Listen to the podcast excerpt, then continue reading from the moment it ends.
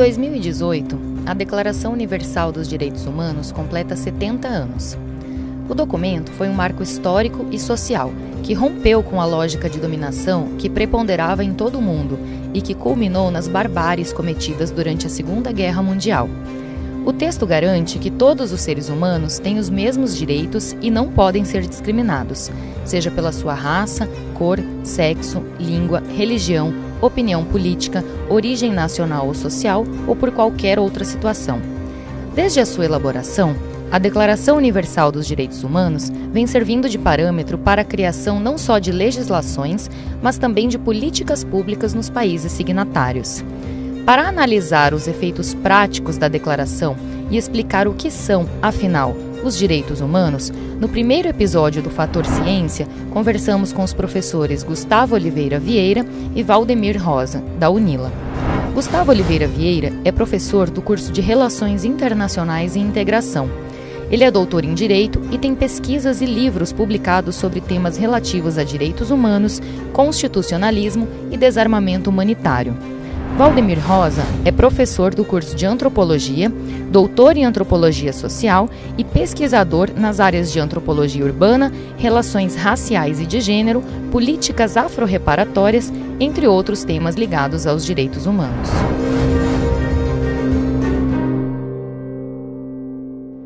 Professor Gustavo, professor Valdemir, é, gentilmente atenderam o nosso convite para para a gente discutir aqui um tema que é tão rico, tão amplo e tão polêmico até como os direitos humanos, né?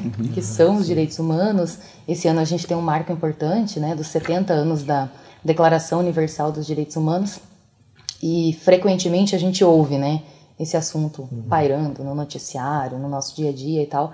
Então, nossa ideia aqui com esse bate-papo é explicar, né? O que são os direitos humanos, afinal de contas, né? A gente tem tanta informação e ao mesmo tempo tanta desinformação, né, às vezes, sobre o assunto.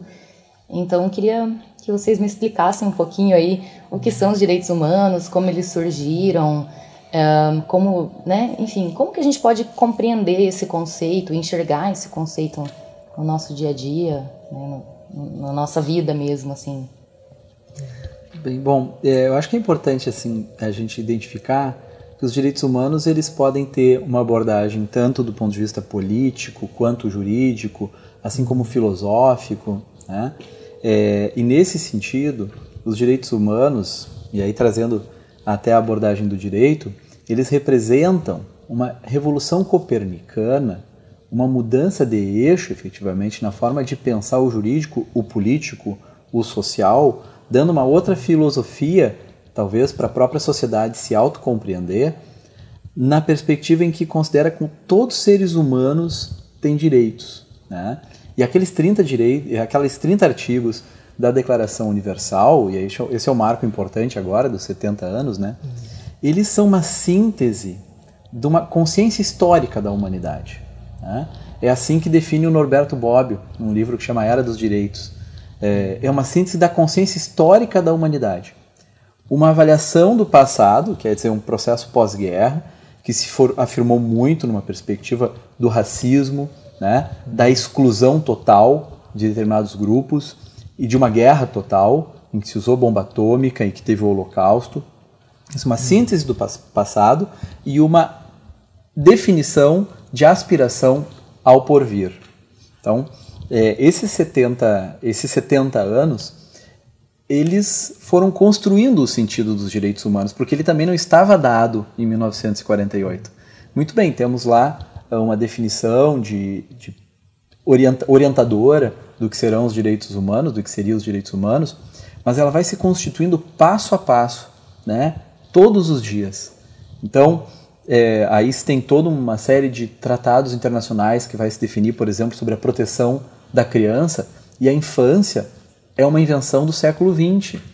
Então, quando a gente, mesmo quando a gente vai tratar de direitos da criança, né, a gente tem que entender que todos esses temas eles são de certo modo definidos pelo espírito do tempo em que eles surgem.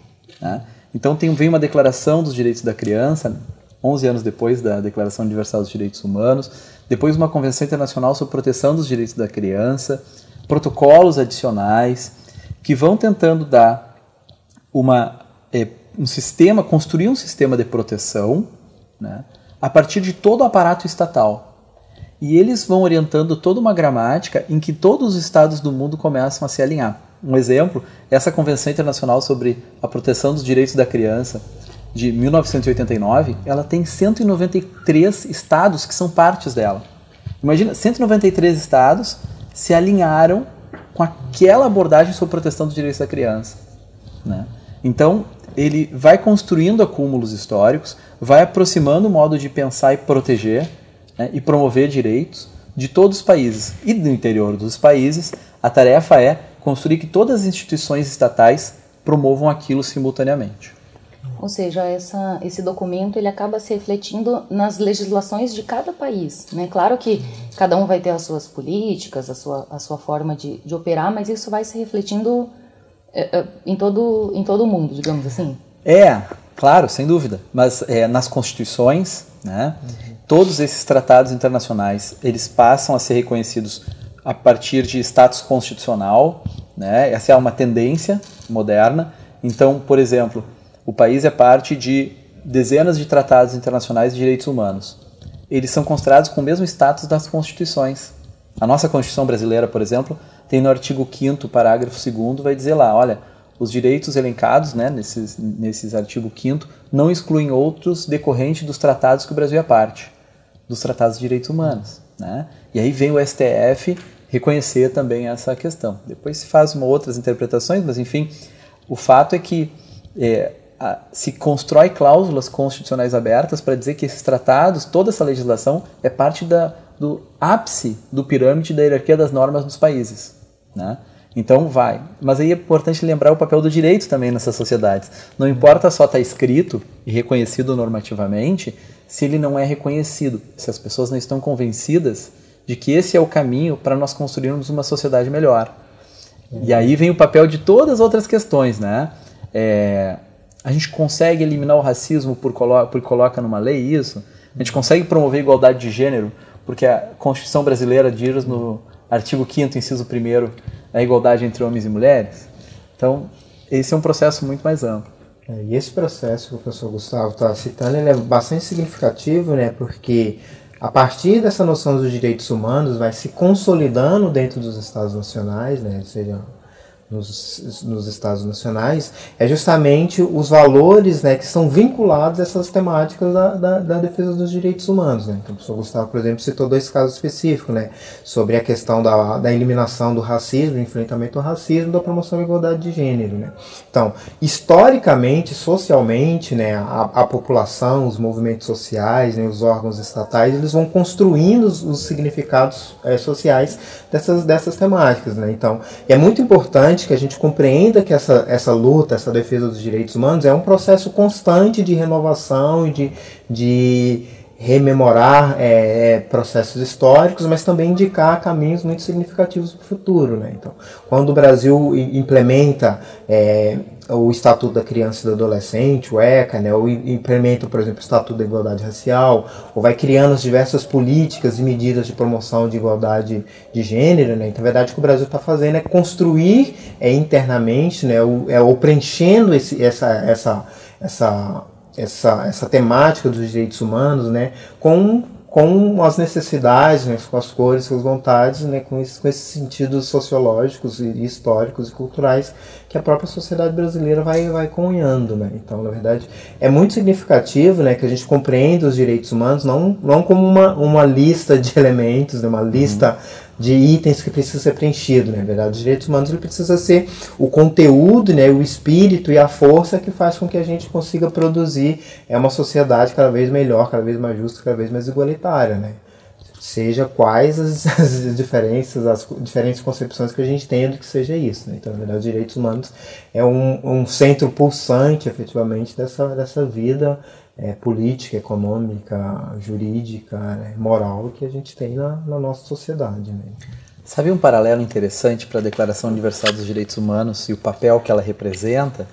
É, é lembrar do Código Civil de Napoleão de 1804, que vai influenciar na codificação de, dos países, né, que tem essa tradição do direito continental. Ele foi um código que buscava organizar a vida é, do homem né, daquela época, do século XIX. E ele é um código que inspira o nosso Código Civil, por exemplo, e dos vários países da América Latina, e que ele, a preocupação central era basicamente o seguinte: organizar a vida do homem e da sua propriedade. Né? Então ele buscava estabelecer um sistema de proteção da propriedade, organizar como é que se faria a sucessão, como é que se dá segurança aos negócios. Esse é o sentido que o direito vinha assumindo até então. Né? Com a ideia de direitos humanos, dizer que todos têm direitos, aqueles que não têm propriedade também importam. Aqueles que não são homens também importam. Aqueles que não têm direitos políticos também devem ser incluídos. Então, é, a, nesse sentido, ele ressignifica profundamente o papel do direito e o sentido do direito, mas também a função do Estado. Se o Estado servia para organizar aquela situação que a gente vai dizer, dizer o, o status quo, né? a situação que estava posta. Quem tinha poderes, quem tinha patrimônios, quem tinha direitos e privilégios, era para albergar e, re, e regimentar aquilo. Então, com os direitos humanos, ele implode esse sistema para dizer o seguinte: não, todos têm direitos. Todos têm que ser considerados como iguais. E a gente coloca no interior do sistema jurídico, que define a função do Estado, essa premissa. Então ele começa a tensionar com tudo que está colocado. Né? E é por isso né, que as questões polêmicas também são, são, são fáceis, né, atacam os direitos humanos. Porque ele é um estorvo tanto para a direita quanto para a esquerda.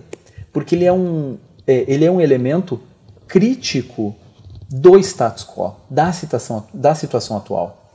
Essa, essa questão das polêmicas é bem interessante porque às vezes parece que as pessoas querem se apropriar, né, um, e, e, fazer disso uma bandeira, né? Então diz assim, não, porque eu vou defender os direitos humanos ou meu partido, hum. meu governo, enfim. Hum. Ou seja, está muito acima de tudo isso, né? Hum. E, e, e, infelizmente a, a, a gente vê muita vê muita desinformação, ou até talvez mesmo informações distorcidas propositalmente também, né? Uhum. Por que não dizer?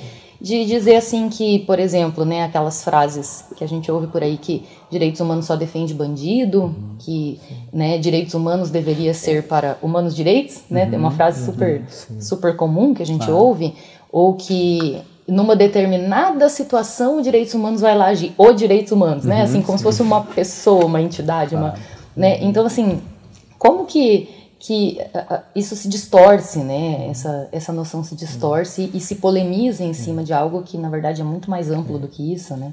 O professor Gustavo ele toca num ponto que eu acho que é, que é bastante significativo, que a gente precisa ter sempre em mente quando a gente se pensa, principalmente nessas polêmicas, né? que é, que é justamente a forma como a temática dos direitos humanos ela insere uma pluralidade né, dentro desse, desse campo né, da garantia dos direitos, né, e, e, faz com que a gente seja forçado a repensar constantemente é, quem nós somos e para onde a gente quer ir. Né? É, quando a gente ouve muitas dessas polêmicas, né, eu sempre costumo dizer isso para meus alunos, né, que é justamente a gente, quando a gente se depara com uma polêmica, com uma grande questão, a gente precisa saber a origem e o sentido dessa polêmica que é gerada. Né? Então, quais são os efetivos interesses que tem é, por trás de dizer que os direitos humanos só, só existe, por exemplo, para defender o, o, os bandidos, por exemplo. Né?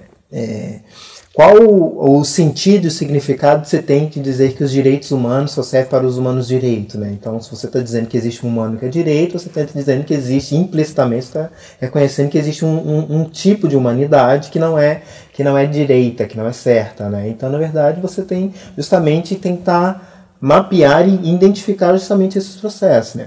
Atualmente a gente tem um processo muito grande, né? uma, uma tentativa né? muito significativa, né? através de, de de plataformas políticas, né, do ponto de vista da comunicação, né, muito específica, que tentam justamente deslegitimar e desconsiderar os direitos humanos como paradigma para a constituição da, da nossa própria organização política, econômica e social, né, da nossa sociedade. Então, acho que é muito importante quando a gente pensa essas questões das polêmicas, a gente consiga é, estabelecer um pensamento crítico qual o sentido, né? Quando uma pessoa diz que os direitos humanos não só servem para proteger é, bandido, né? E a gente tem dentro do campo dos direitos humanos, né? Toda uma um, um, conjunto de preocupações, de normas, de acordos internacionais que visam proteger a criança, proteger a mulher da violência, né? garantir a igualdade da mulher no mercado de trabalho, né? o direito à educação, o direito à saúde, né? o direito de manter a sua identidade cultural. Né? Então, quais os sentidos efetivos quando as pessoas dizem que os direitos humanos não precisam ser combatidos para a gente ter uma sociedade correta e justa e, e boa para todos? Né? Então, a que custo que a gente tem, né? A que custo que a gente quer conduzir, produzir uma sociedade, né? Então a gente quer produzir a sociedade a partir da retirada, do silenciamento dessas, dessas de todas essas questões. Então eu acho que é bastante interessante, é né? importante que quando a gente se depara com uma determinada polêmica, que a gente consiga efetivamente é, identificar quais são, ou pensar criticamente, né? Quais são os sentidos e as origens dessas determinadas polêmicas. Né?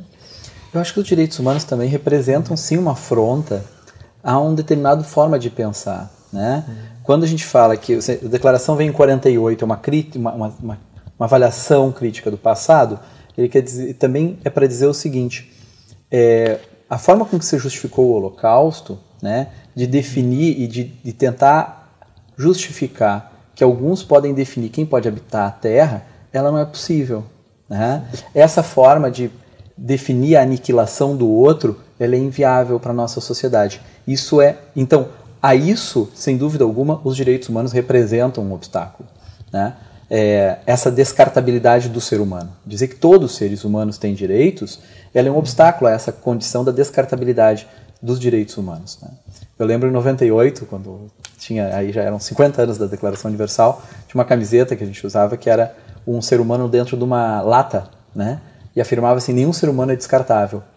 Assim, uhum. e, e é evidente que eles vão ter um sentido mais crítico para a condição de vida daqueles que são os mais fragilizados numa sociedade. Então, naturalmente, eles vão, né, vai se perceber aquele que é mais vulnerável do ponto de vista social, do ponto de vista econômico, do ponto de vista político, que tem menor visibilidade. É normal é, a gente percebe, até a forma com que a mídia e a forma com que a sociedade cria empatia, né? se uma situação vitima uma criança numa periferia bem pobre, e dependendo da cor da pele, da condição social e de onde ela transitava, ou se é no centro de uma cidade, num bairro. Então a sensibilidade é diferente. Mas por que isso? Por que a mídia também dá mais atenção para isso? Então, isso é uma forma de expressar um pouco da expectativa social que se constrói. Né? É, esse processo de, de dizer que é proteção dos bandidos é querer associar aos direitos humanos a ideia de impunidade. Tá? E que é um equívoco, é um equívoco total. Veja, há 800 anos, eu lembrando aqui da Magna Carta, né, é, de um rei inglês de 1215, que, diz, que ele começou a criar critérios para reconhecer, olha, a presunção da inocência, né? Se o Estado for processar alguém, a pessoa tem que ter um direito ao contraditório. Então, são condições básicas que vão se constituindo muito antes da Declaração Universal. Né? A gente não pode pressupor que as pessoas são culpadas sem um devido processo legal. Né? Então, o fato de uma pessoa ser presa, a gente tem no Brasil hoje 30% de pessoas que estão presas sem, sem terem uma sentença condenatória transitada em julgado, o que deveria ser o padrão. Né? Só vai preso quem respondeu a um processo, teve direito de se defender e aí se julgou que a pessoa é culpada e ela vai responder por aquilo.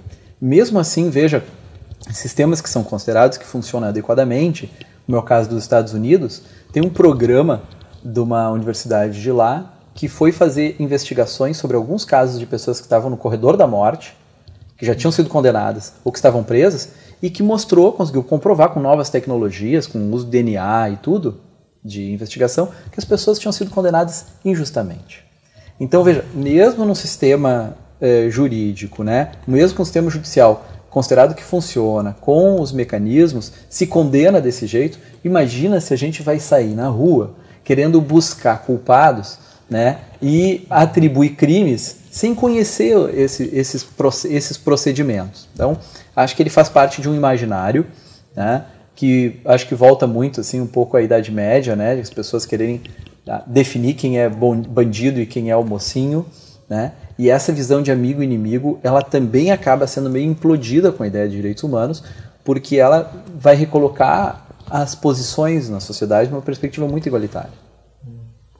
É, a gente conversava um pouquinho antes aqui justamente sobre isso, né? Sobre essa ideia de repressão, né? Que às uhum. vezes a gente entende que se uma pessoa cometer um crime, ela tem, talvez seja uh, o imediatismo, né? Ela tem que ser uhum. imediatamente uhum. punida, presa e que às vezes se, se, utiliza de métodos até violentos, né? E, enfim, talvez seja isso que incomoda, né? Porque aí, uhum. quando você fala de direitos humanos, você fala não, né? Não vamos talvez não vamos usar de, de violência, né? Vamos dar a chance Sim. da pessoa se defender, da pessoa uhum. né, ter um, um, um, processo, né? Então, talvez isso seja incômodo e, e, isso não seja explicado, né? Porque a gente fala sobre o papel da mídia, por exemplo, ou o próprio papel da educação, né? Na, nas escolas, quando a gente estuda, a, a universidade tem esse papel, né? Como que a gente pode formar essa consciência também, né? De, de direitos humanos nas pessoas. Eu só, só queria fechar para colocar também o seguinte de nenhuma maneira, os direitos humanos previnem as responsabilizações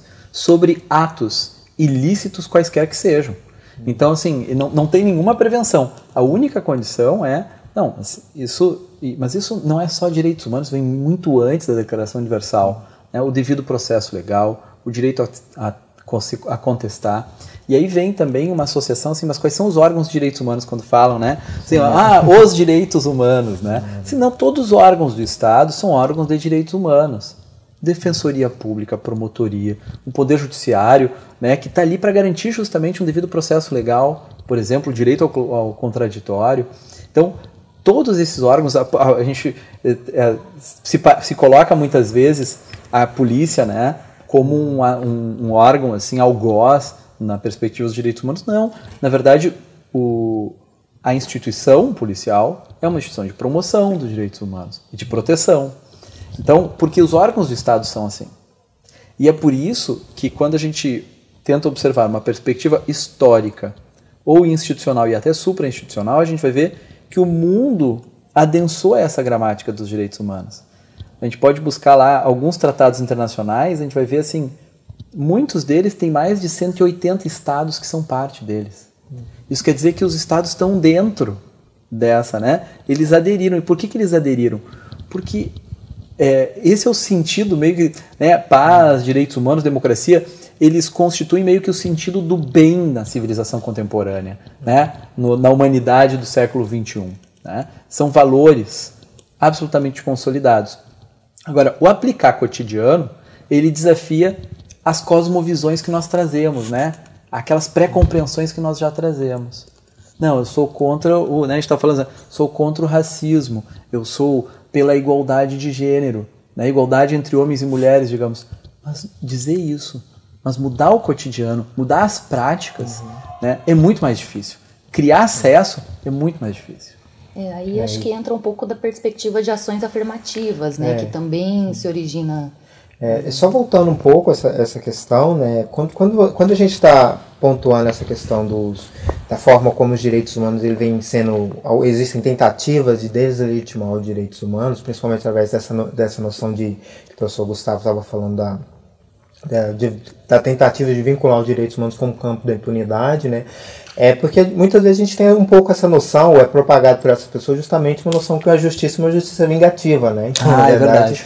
é isso, senão. Então, o que uhum. é justiça? Justiça uhum. é, é, vingar algo que, algo, algo que foi algum dano que foi causado. Bem lembrado. E que, na verdade, justiça, dentro dos padrões modernos, nunca pode ser compreendido como processo de vingança. Vingança era na Idade Média, você amarrava a pessoa no poste e botava é. fogo nela. Antes então, da Inquisição. É. Né? então, na verdade, é justamente todos esses processos, assim, né? Então, na verdade, a gente não pode é, é, perder de vista esse processo, que a, a, a dimensão do, do, da justiça ela nunca pode ser compreendida como uma dimensão de vingança. Né? Senão a gente vai ter cada vez mais é, passando por esses processos né? de que um, de, da constituição de uma cultura de violência, né? de, de, de revanchismo, né? e aí a gente tem todos um longo histórico né, de, de do, dos resultados que, que, que tem esse processo. Né? Mas você mencionava a, a questão do, do, dos processos educacionais. Né? Então, eu, como um professor, assim, eu sou Gustavo, uhum. né? então a gente, eu sempre costumo dizer que que eu acredito que as pessoas podem e devem ser é, ensinadas, educadas a estabelecer uma política de respeito e de tolerância. Mas se a gente não consegue estabelecer esses processos, a gente não consegue construir uma cultura né, de respeito, de tolerância, né, e, de, e de uma capacidade de estabelecer um diálogo né, com, com a diferença, né, com a diversidade, a gente enfraquece justamente a possibilidade. Né? Não que a gente enfraqueça os direitos humanos, a gente enfraquece justamente essas concepções sociais, essas cosmologias que são efetivamente o, o, o, o campo né, último né, de, de de atuação desses, do, do da, dos direitos humanos. Né? Então, a gente está falando desse, dessa questão do, do, a importância dos processos educacionais né, pra, para para a afirmação, para a consolidação, né, para adensamento cada vez mais dessa, dessa temática dos direitos humanos na nossa sociedade, a gente está falando justamente desse processo. Né? Então, processos é, legislativos que visam ou que objetivam né, impedir que temáticas sejam discutidas dentro, dentro da sala de aula, né? Que, que determinados temas possam, não devam ser tratados né, dentro dos processos educacionais, inclusive com a perspectiva de criminalizar a prática docente de pessoas que querem estabelecer esse diálogo, né, são, são é, é, grandes ameaças a essa consolidação. Né? Porque os direitos humanos, a força, o significado dos direitos humanos maior é justamente quando ela consegue justamente fazer esse processo, né, que é adensar e fazer com que a gente questione, né, as nossas próprias concepções do que a gente é.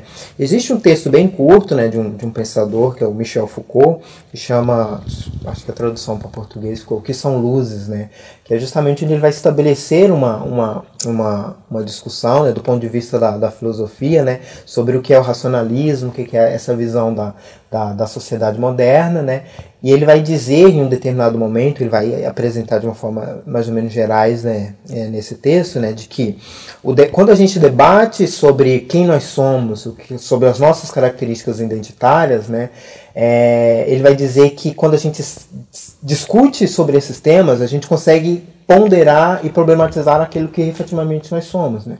Então, a partir do momento que a gente parte da perspectiva de que a nossa sociedade ela é desigual do ponto de vista racial, ela é desigual do ponto de vista etário, ela é desigual do ponto de vista econômico, ela é desigual do ponto de vista das categorias de gênero, a partir do momento que a gente começa a discutir isso, a partir dessa, desses elementos, né, onde as pessoas têm a possibilidade, através de um processo educacional, de refletir sobre isso, isso vai fazendo com que a gente reflita como a nossa própria sociedade funciona. Né?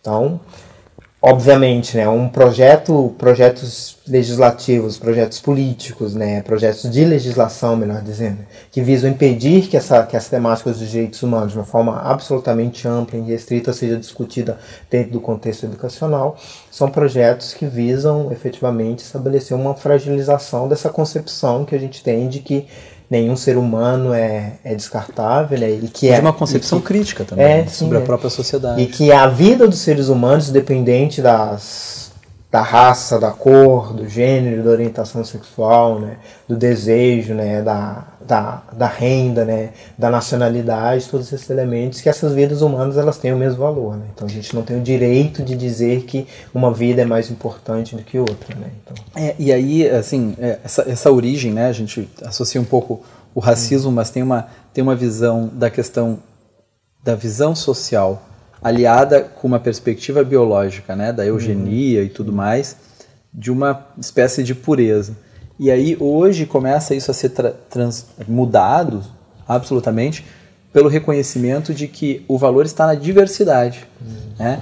E esse reconhecimento do valor da diversidade ele é importante também como um elemento de fundamentação das ações afirmativas, porque ele vai, ele vai dar um outro sentido que não é ação afirmativa como o resgate, não vamos criar aqui então espaço para aquele pobrezinho que não tem acesso. Não.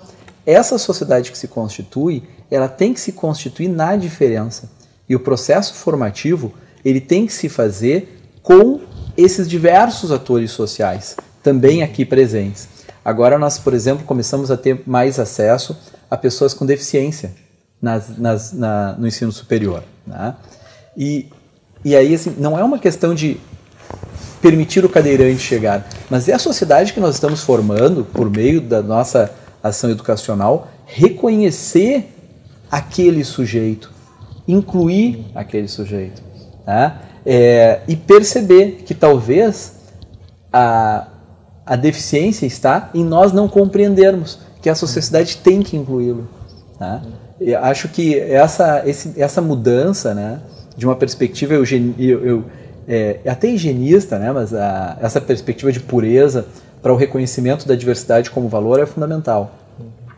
É, e, a, e, essa questão das políticas da diversidade elas são muito significativas nesse contexto da formação das, das, das, das ações afirmativas. Né? Então a gente sempre costuma dizer que o debate sobre ações afirmativas é um debate amplo, né? Tem inúmeras concepções do que sejam ações afirmativas, né? E, e diversas é, concepções jurídicas e orientações políticas também, né? Então na verdade você tem um, um debate bastante significativo. Mas isso que o professor Gustavo está falando é muito, é muito importante, né? Porque a gente precisa compreender que quando se fala de ações afirmativas, a gente está falando principalmente da garantia de direitos, né? Então são pessoas que estão na nossa sociedade, né?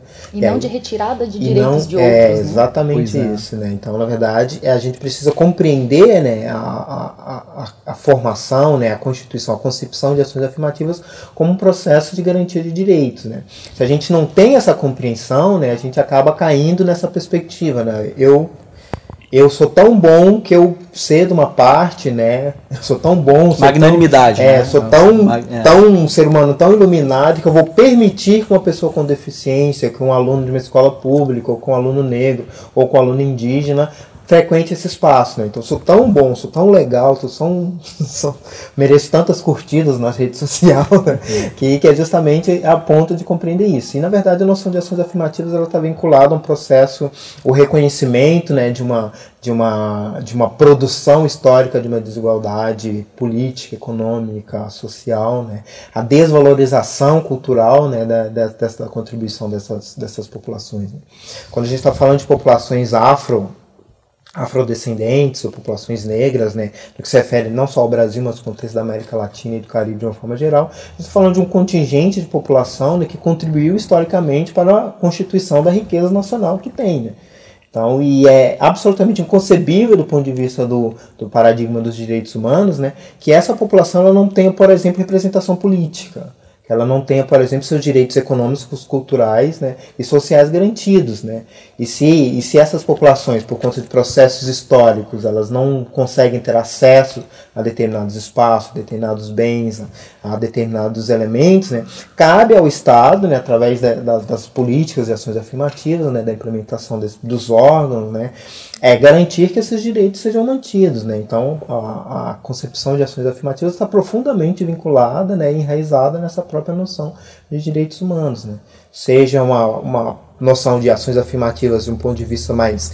É, é, de uma perspectiva mais individualista, né, mas na garantia da, tá? de uma cidadania através de uma noção de, de é cidadão quem tem a capacidade de consumir, né? ou seja, é, outras, outras vertentes né? que já compreende as ações afirmativas como dentro de um, de um arco muito maior, né? política de afro-reparações. Né? Então, para que a gente promova a, a a, a, pluralidade né, dos espaços da sociedade, a gente precisa efetivamente reconhecer que existe uma herança histórica, né, existe um, um processo de desvantagem histórica que, que é, que é resultado né, de, de, de ideias equivocadas né, que a humanidade teve no passado, que algumas pessoas ainda continuam defendendo atualmente, né, a gente precisa efetivamente conseguir estabelecer é, alguns parâmetros, algumas as regras básicas a partir do qual a gente consiga estabelecer isso. Né? Então, debate sobre ações afirmativas, né, seja para a população afro, seja para a população portadora de deficiência, para mulheres, né, para grupos minoritários de uma forma geral dentro do, da formação dos Estados Nacionais, ela está profundamente vinculada a essa noção né, de que todas as pessoas têm direitos, que todas as pessoas contribuem né, para a formação desse, dessa, dessa riqueza, né, dessa, dessa é, para a formação da, da riqueza, né, dos bens é, sociais né, dessa sociedade, que todas as pessoas precisam desfrutar né, dos benefícios que essa nossa civilização produziu. Né? Uhum.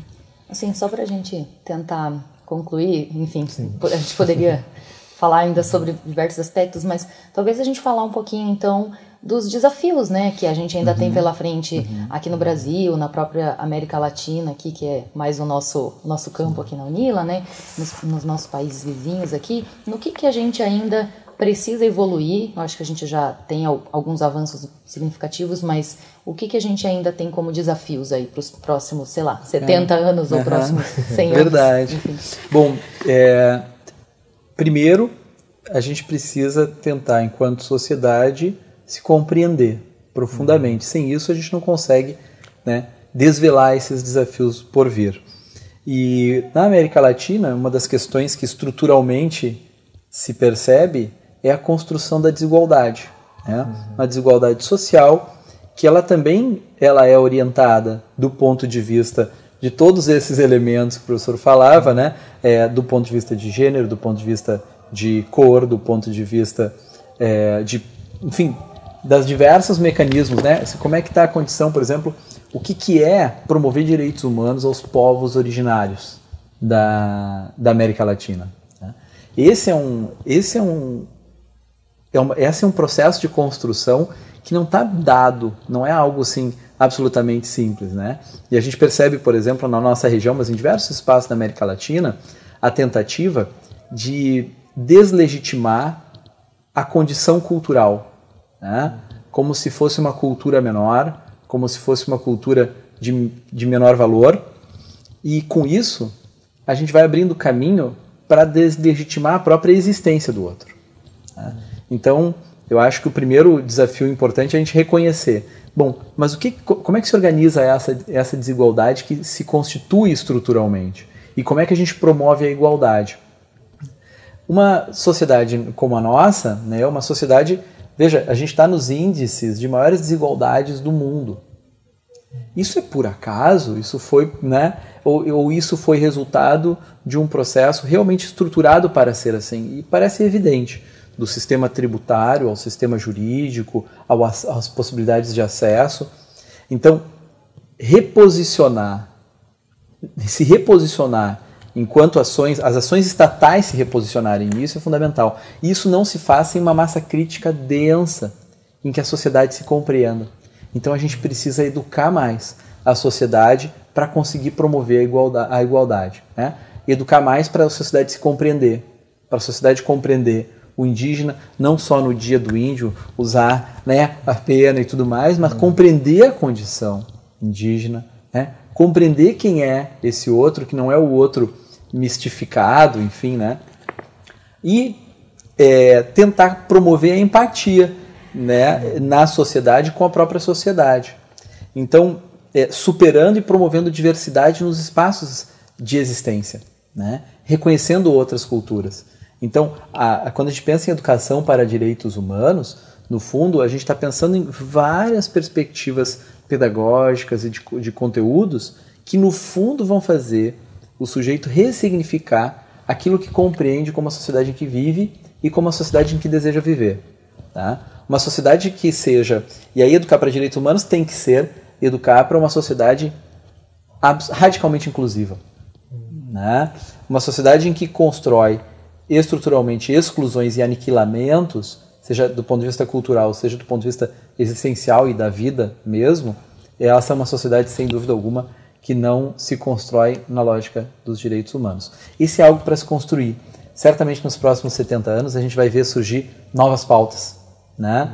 novas demandas que a gente ainda é, não está, para nós não está claro. Como é que se promove direitos humanos é, para determinadas pessoas que hoje se veem é, violadas nos seus direitos.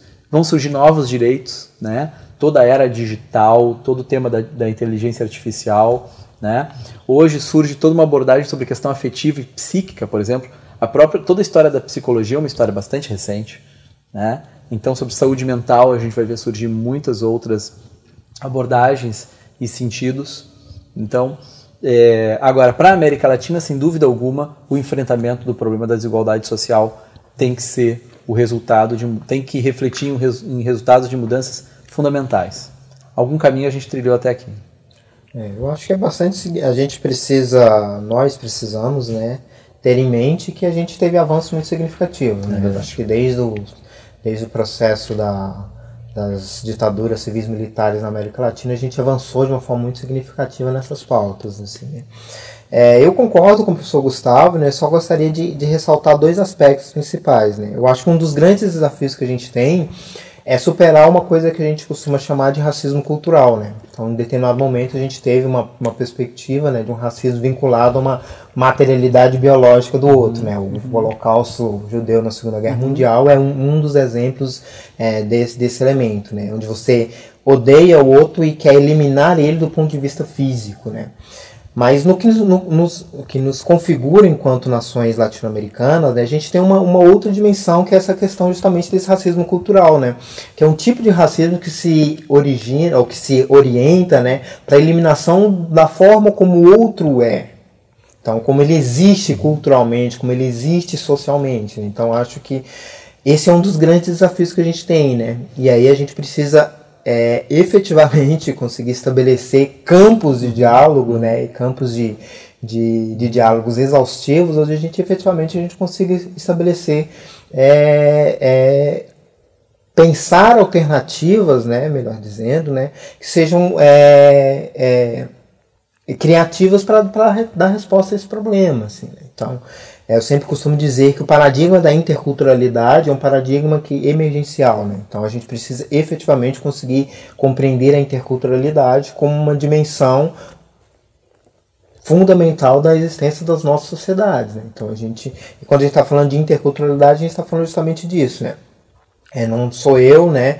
É, eu preciso reconhecer que sendo um homem negro, candomblessista, né, professor universitário, tem uma, uma, uma, uma, uma herança histórica e cultural que me, que me define enquanto tal, né? Mas eu preciso reconhecer que essa herança, apesar de ser legítima, de ser válida, ela é infinita, né? Então ela é limitada, né? E todas as vezes que eu deparo com uma unidade cultural, com um elemento cultural que é diferente do, do, que, do, do, que me define enquanto, enquanto ser humano nesse contexto de interação, esse outro não precisa ser identificado necessariamente como inimigo, mas sim uma fonte de aprendizado, né? uma fonte de enriquecimento da minha própria experiência. Né? Então, eu acho que esse paradigma da interculturalidade é fundamental. Né? As nossas universidades precisam se compreender interculturais, nosso, nosso sistema de, de direito né, jurídico precisa se compreender, né, nosso sistema político precisa se compreender como sendo intercultural. Né? A partir do momento que a gente conseguir avançar dessa, dessa questão da, da interculturalidade como uma,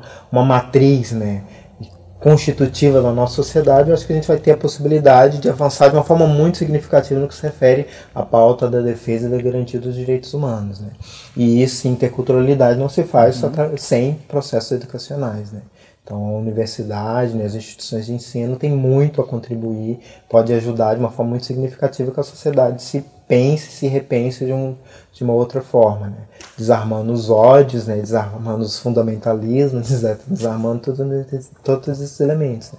Que a partir desse encontro, né, que não é simples de ser feito, né, esse diálogo que não é simples de ser feito, né, então a gente precisa efetivamente é, nos reconhecer enquanto uma unidade né, e, e, reconhecer que o outro é uma unidade, que o diálogo pode ser enriquecedor das, das duas partes, não necessariamente ser é, deformador né, e violador dessa, dessa integridade cultural, histórica, identitária desses outros, desses outros povos. Então acho que os desafios para os próximos uhum. 70 anos vai ser mais ou menos esse, assim, né? a gente conseguir efetivamente fazer uma sociedade que seja mais mais plural, que se compreenda que, que a pluralidade não é ruim, é um, valor que a gente precisa lutar com todas as nossas forças para defender. Um outro desafio, só para complementar, né?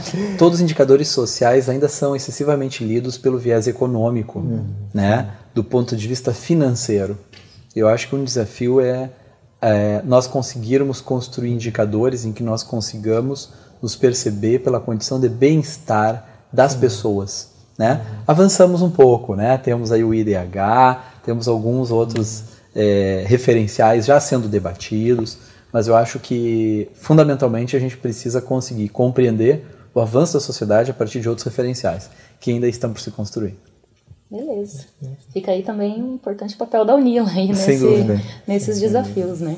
Uh, professor Gustavo, professor Valdemir, muito obrigada. A conversa rendeu bastante, poderia render uhum. muito mais, né? Esse é um tema muito amplo, uhum. mas Obrigada, muito bom receber vocês aqui, a gente poder estar tá aprendendo um pouquinho, discutindo esse tema. É, obrigado, a gente agradece, eu, eu agradeço é, e, e, dizer também assim, acho que a Unila, sem dúvida, é uma universidade do presente e do futuro. Né? Sim, ela promove esses encontros culturais, ela promove essa diversidade né? e, ela, e ela tenta se construir como é, inclusiva. Isso, gente, com isso a gente traz atenção para dentro numa sociedade que é a sociedade do, né, dos dias atuais. Então, uhum. com os desafios que nós temos também. Então, tudo isso que a gente percebe de fora acontece também aqui dentro e a gente tem que aprender a ressignificar tudo isso a partir de dentro também. É, na verdade, eu acho que é um pouco esse processo. Então, agradeço o convite, né? É, e só reafirmando mesmo, acho que é isso. Acho que é, a Unila, enquanto universidade, tem muito a contribuir nesse processo. Assim, né? Então, acho que a gente precisa é, avançar né, nesse diálogo né, intercultural. E eu acho que a gente tem uma possibilidade de deixar para o futuro né, uma herança bastante significativa que se refere aos processos de construção de experiências universitárias, de construção de aquisição, né, de construção de conhecimento, né, que seja que seja mais plural e mais a cara da, da sociedade que a gente tem na isso. atualidade que a gente precisa ter no futuro. Né? Acho que é basicamente isso. Beleza. Muito obrigado. Obrigada.